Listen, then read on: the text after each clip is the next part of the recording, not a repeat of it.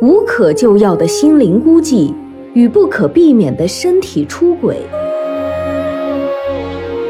震撼心灵的爱情，妻子痛定思痛，决定离婚，开始自己的事业。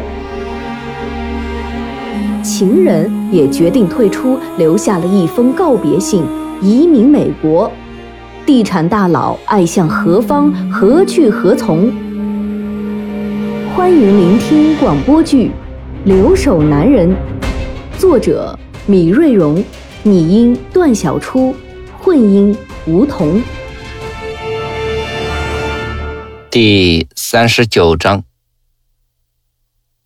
希望镇是他们此次自驾游的第一站。沿着当年史泰龙拍《第一滴血》的足迹，他们在潮湿的山洞中，小心地踩踏着脚下的青苔，躲过洞顶滴下的水滴。顺着人们的手指，李海仿佛又看到了史泰龙攀岩的身影。奥肯纳根湖区是去班夫的必经之路，这里。更是加拿大西海岸最有名的葡萄酒和冰酒的生产基地。奥肯纳根湖区终年阳光普照，拥有干燥纯净的自然环境，再加上类似法国香槟区栽种葡萄的石灰岩地质，使得这里到处都长满了傲人的红珍珠葡萄。李海把车停在路边的一个酒庄的停车场里。参观酒庄本来就是他们此次旅游的一个项目。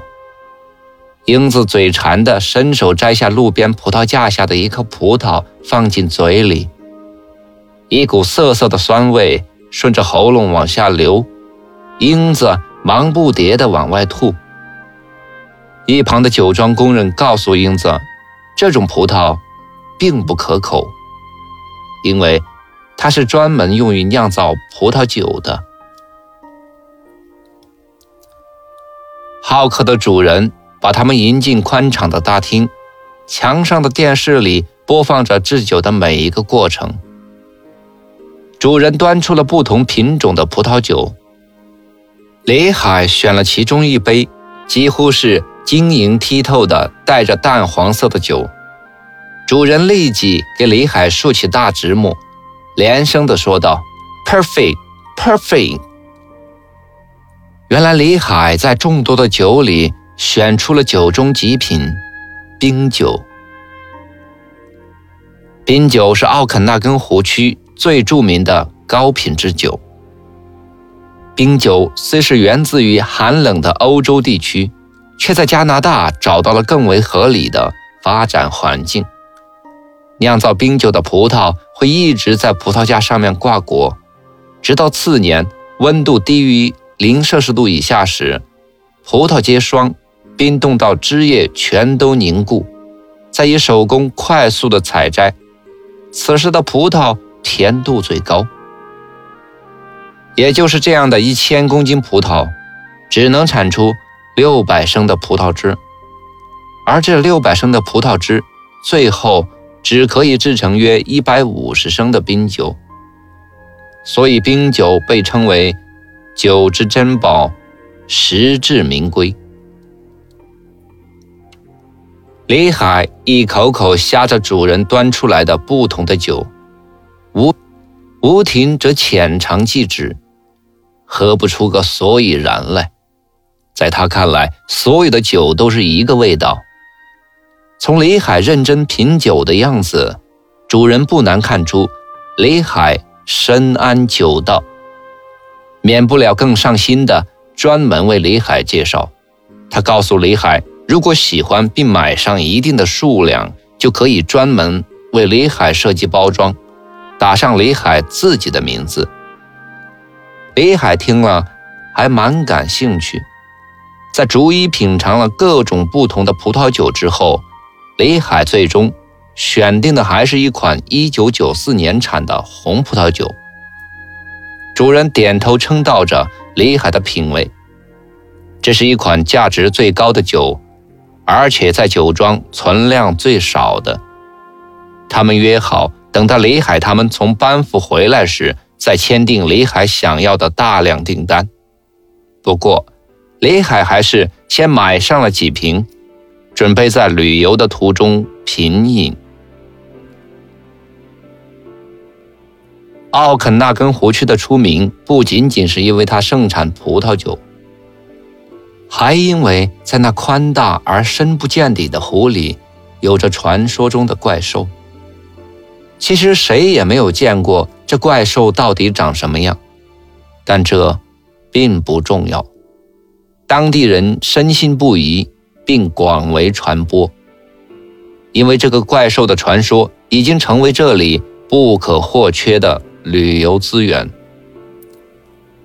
多年来，当地政府都重金悬赏看到他出没，或者是抓到他的人。虽然水怪没有抓到，但他们还是把这神秘的怪兽变成了石灰。在湖滨公园，李海他们看见了树立在这里的人们想象中的水怪雕塑，像龙。像蛇，或许还有几分像蚯蚓，形态的确源自人们的想象，既卡通又怪异。爸，你看这是什么？我看它是四不像。这本来就是一个传说，谁又真正看到过呀？其实那个怪兽就是一个炒作，这要是换成在中国，你不会觉得奇怪吧？因为中国人就爱胡夸嘛。但是，出自最爱讲实话的加拿大，是不是就有几分新鲜感？哎，看来不管哪里的人都一样，人们的生活就是需要一些联想和创新才行，不然的话，生活太过于循规蹈矩了，那样人活着多没有希望，多没有意思啊！爸，你说的太对了，以后我要向您多多请教。英子。打心眼里佩服他的老爸。奥肯纳根湖四周是连绵的群山，山脉经过风化作用，形成了城堡、锯齿、泉沼等不同的山形。李海拿出了相机，把一幅幅湖光山色尽收在自己的镜头之中。就在这个时候，李海包里的手机。震动了一下，他知道这是大洋那边小飞在清晨给他发来的短信。在干什么？想你没商量，在你走后我才知道什么叫相思。每天从我睁开眼睛的那一刻开始，就陷入到永无止境的等待中，等待你的回来，等待你的电话，等待你的短信。我知道本来这一切并不属于我。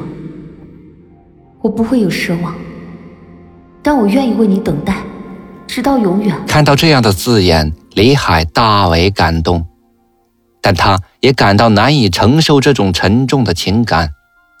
是的，爱的越深，压力越大。他不知道自己能给这个女孩什么，也不知道自己可以承诺什么，但他知道。一定要善待这个女孩。远远的看见吴婷正在饶有兴致的购买礼物，于是他匆匆拿起手机给小飞发了一条短信：“飞，我还想你。现在正在一个湖边拍照，谢谢你让我找回了年轻时的冲动。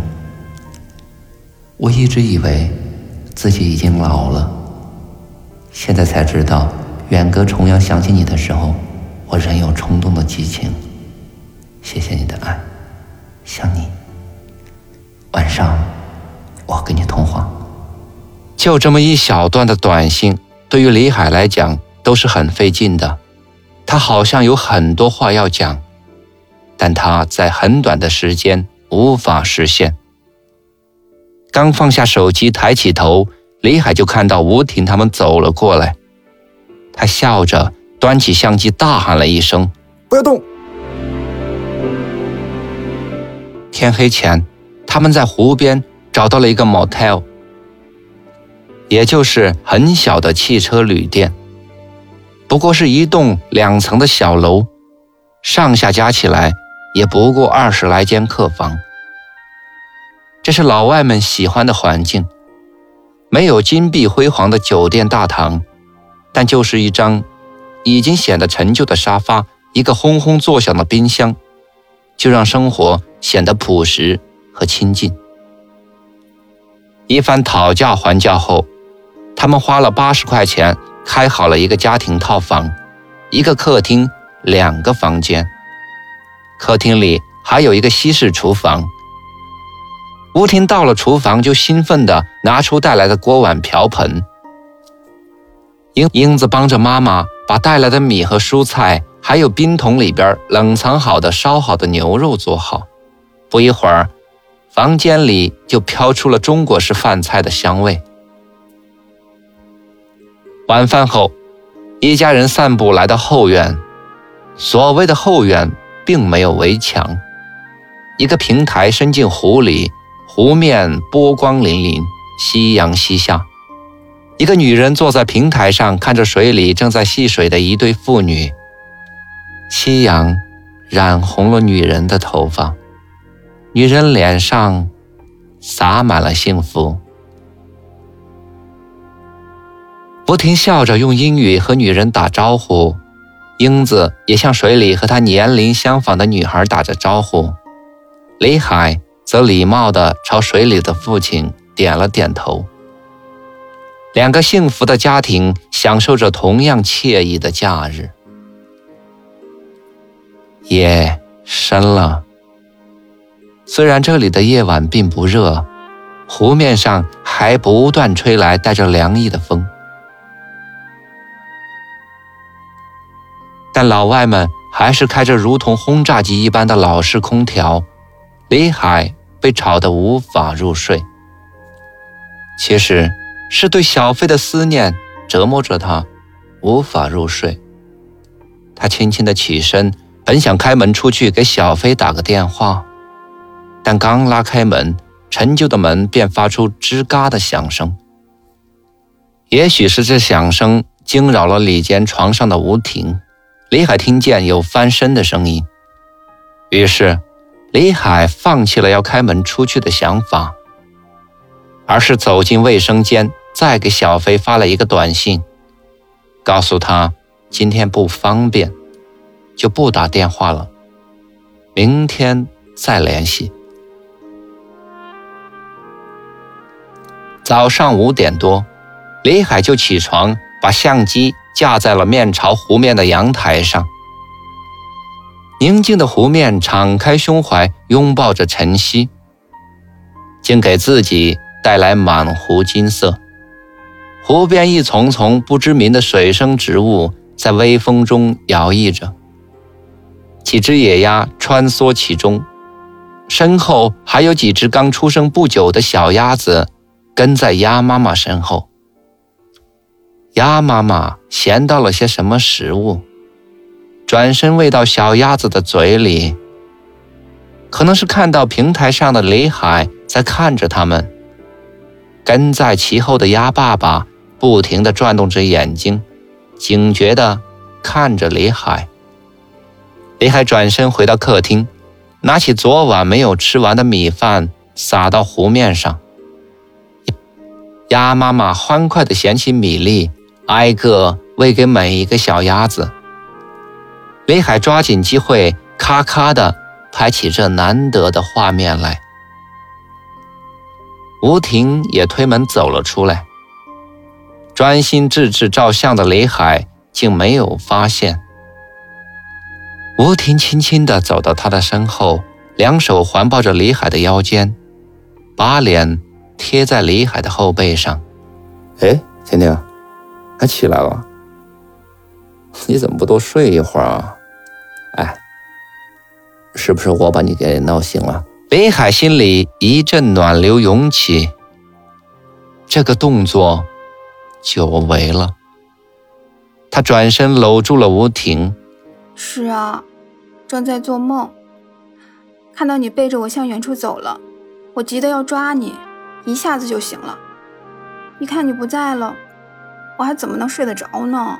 吴婷娇嗔地说着，眼睛里充满着责备。我不是在这儿吗？怎么会说到我离开你呢？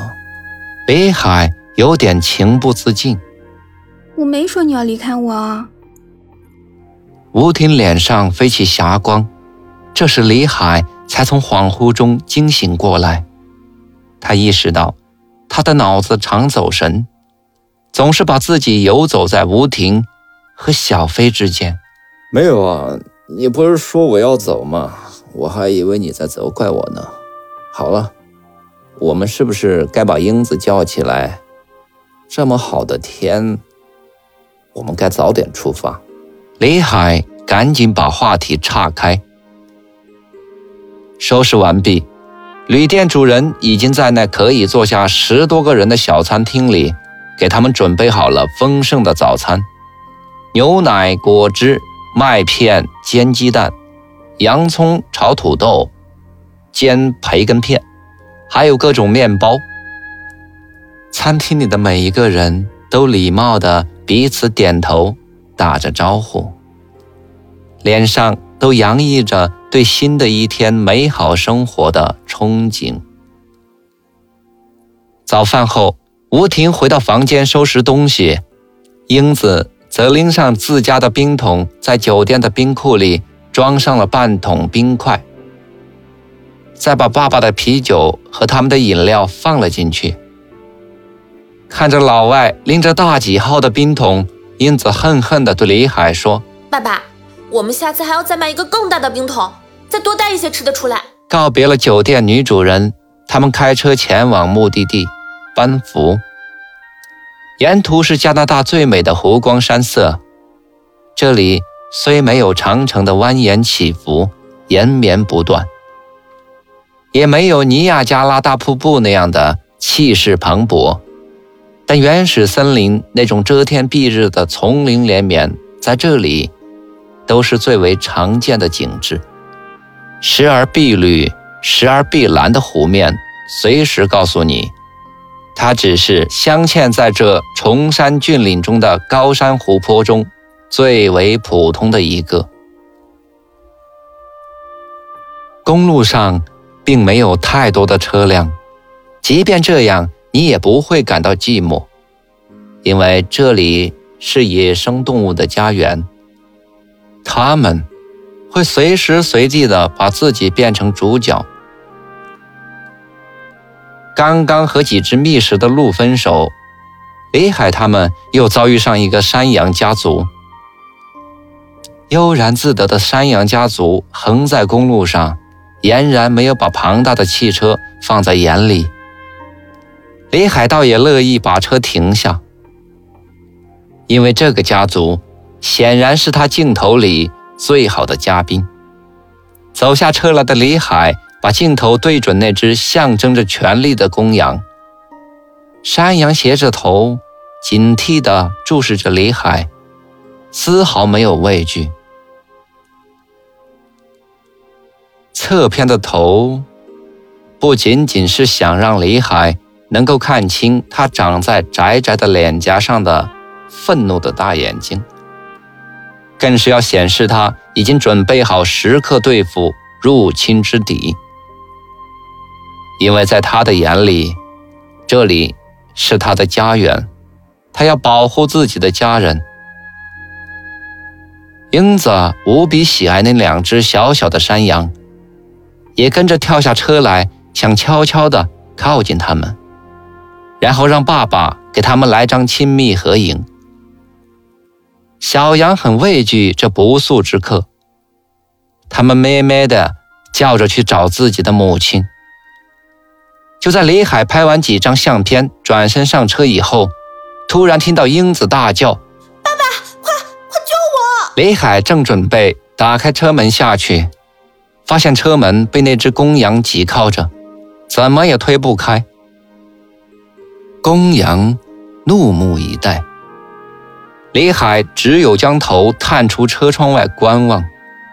两只羊一前一后靠在车胎边上，好像是接到了什么指令一样，一下一下的用身子摇着汽车。几吨重的汽车被晃得左右摇动。李海赶紧通过后视镜看还在叫唤的英子。原来他被另外两只羊堵在后面，不让他回到车上。但很显然，他们也并没有要主动进攻英子的意思，只是要配合他们的家人行动而已。英子，不要动，不要动啊！他们不会伤害你的。我现在下不去，我让你妈从那边下去，你等着啊！不要急，不要急，快，婷婷，你从那边下车。李海急忙让坐在副驾位置上的吴婷下车去营救英子。车子晃得很厉害，吴婷试了几次都没敢打开车门，好不容易下了车，可是两只羊立在那里，就是不让他靠近英子。他只能叫着英子不要动。他坚信一个原则：这里的动物是不会主动伤害人类的。僵持了十多秒钟，公羊觉得自己的队伍大获全胜了，于是以不为人知的方式命令摇车的两只羊撤离现场。另外两只拦截英子的羊也返回到羊群之中。而那两只小羊，则更是像撒了欢一样的跳跃在父母的身边。最为离奇的是，就在羊群撤离的时候，守候在最后的公羊突然飞快地跃起两只后腿，踹向了车轮，车子再一次晃动了起来。然后羊群在公羊的带领下离开了公路，消失在。山坡上，吴婷和英子揣着砰砰乱跳的心回到车上。他们简直不敢相信，这场人与羊群家族的战争竟然会发生在他们的身上。李海下车看了看，车身没有受到损害。离奇的是，好像羊群也知道小惩大戒的道理。除了轮胎上有他们留下的毛发以外，车漆都没有掉一块。李海启动汽车，一家人津津乐道地讲着刚才发生的一切，继续向前进发。可路上的美景仿佛是在拽着他们的车轮，每一处景点都让他们不忍离去。无奈今天必须要赶到他们旅游的第二个目的地。路易斯湖，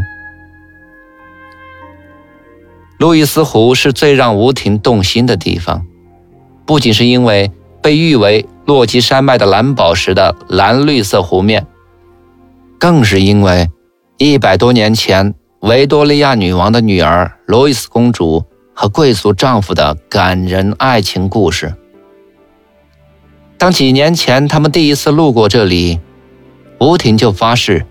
一定要重回旧地，在这座城堡里住上一段时间，静静地聆听回荡在城堡里的公主的轻声诉说。这是一个让人心醉的地方。湖面正对的那座终年积雪的山顶，就犹如公主的守护神一样坐落在那里。落日把雪山顶上的那片浮云。和白色的积雪染得血红，而湖面任凭天色变化，始终坦荡着蓝绿色，犹如绸缎般的胸怀。即便是夏天这样的旅游旺季，宽阔无比的湖边也鲜有游客。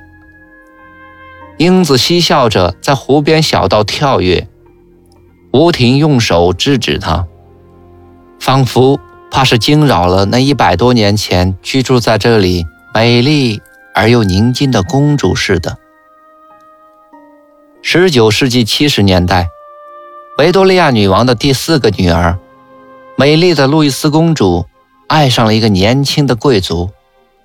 但在那个年代，公主是不能够下嫁贵族的。她应该跟姐姐们一样，嫁给哪个欧洲王国的王储，哪怕是近亲结婚，也不得违抗这一传统。